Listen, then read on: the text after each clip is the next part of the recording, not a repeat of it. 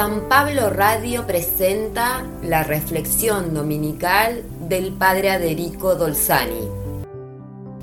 El domingo pasado Marcos nos presentó el inicio de la predicación de Jesús, acompañado de sus primeros cuatro discípulos en la sinagoga de Cafarnaúm.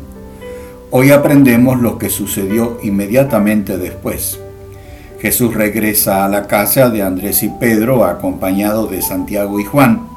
Al llegar le dicen a Jesús que la suegra de Pedro estaba afiebrada, un término que no solo indica el resultado de una gripe, sino también y muy a menudo se usaba para describir un enojo por un contratiempo, lo que en un lenguaje popular decimos estar calientes o chinchudos. Y como muchas personas, la suegra se retiró a su pieza y se puso en cama. Es normal que Andrés y Pedro le hicieran presente a Jesús la situación, los discípulos comienzan a presentarle a Jesús las personas que ellos ven en problemas y también quisieron arrogarse el derecho de funcionar como filtros, como cuando querían impedir que los niños se acercaran o cuando quisieron que Jesús despidiera a la gente ya hambrienta, porque se hacía tarde. Poco a poco los discípulos van aprendiendo de Jesús a presentarle todos los necesitados, pero nunca impedir que alguien se acerque y escuche a Jesús.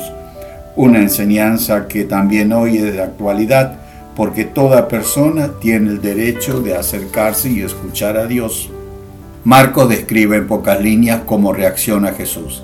Se acerca a la suegra afiebrada, la toma delicadamente de la mano, como ayudándole a incorporarse y volver a la vida porque cuando alguien está en cama es porque sufre en el cuerpo o en el alma.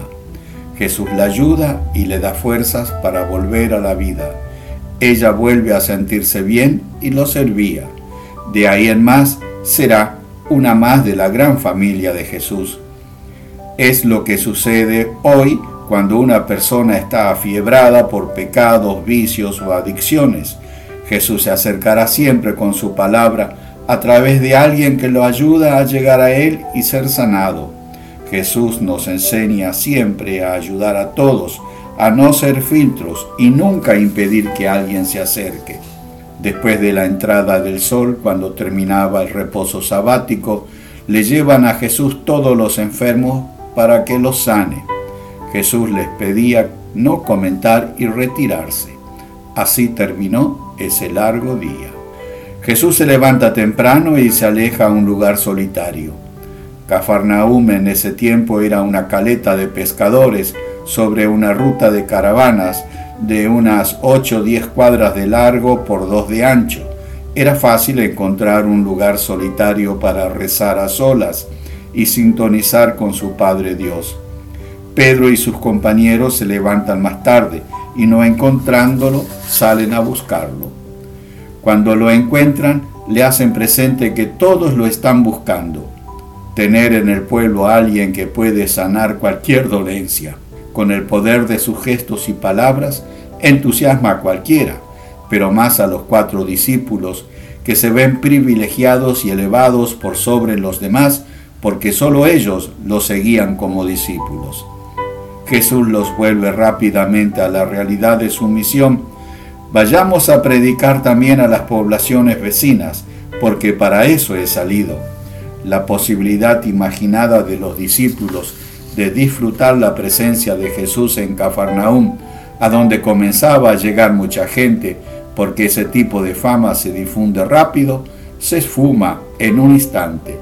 Con Jesús los discípulos aprenderán a estar siempre en camino, algo que les enseñó y que nosotros tenemos que aprender cuando nos sentimos bien porque todo parece funcionar en lo espiritual, personalmente, en lo familiar o comunitariamente, estamos cayendo en una gran tentación y perderemos el contacto con Jesús, que siempre va delante. Pablo lo resumirá así, olvidándome del camino recorrido, me lanzo hacia adelante.